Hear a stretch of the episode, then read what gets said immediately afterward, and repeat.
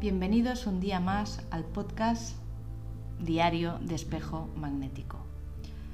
Transforma tu vida cada día con el Zolkin Maya. Sincronízate con las energías disponibles. Abre la puerta a las infinitas posibilidades. Da un paso más para conocer quién eres. Hoy nos inspira la mano lunar. Recordamos que estamos en la trecena del enlazador de mundos. Cambios, cambios, cambios, cambios.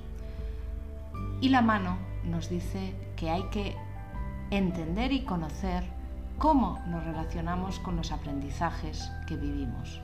Porque el aprendizaje es el puente hacia el conocimiento, es el que nos enseña si por ahí está bien o si por ahí no está bien.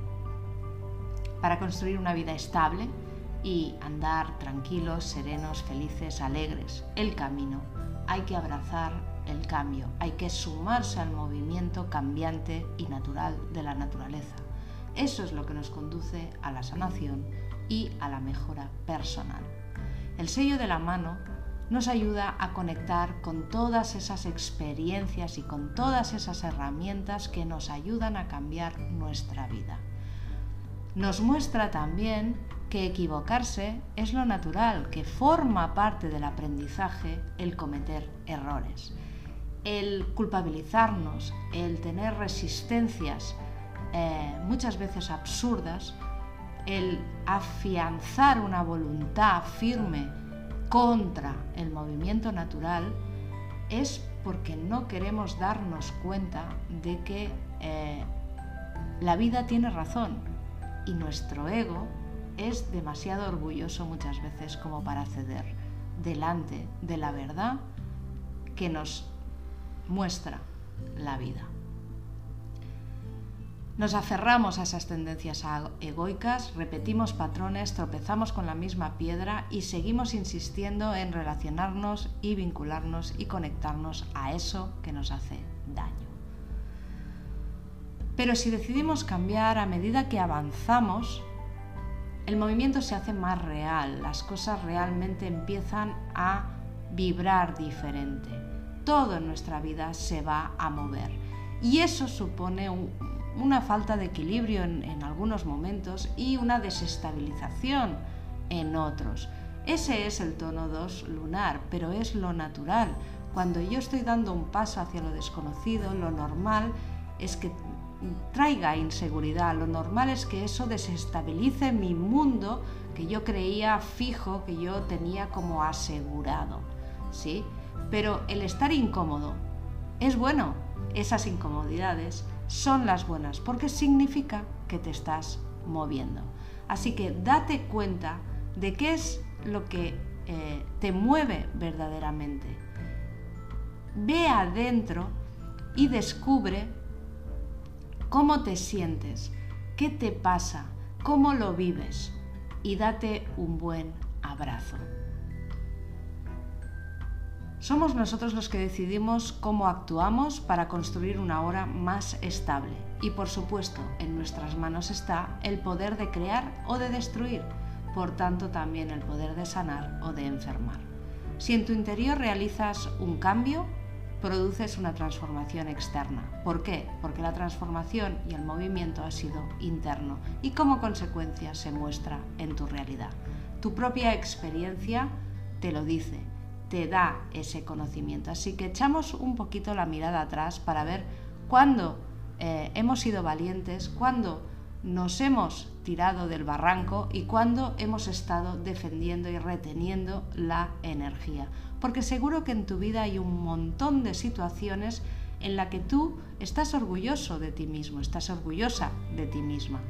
Has sido valiente, has superado cosas, te has enfrentado con cosas difíciles Recuerda, es importante.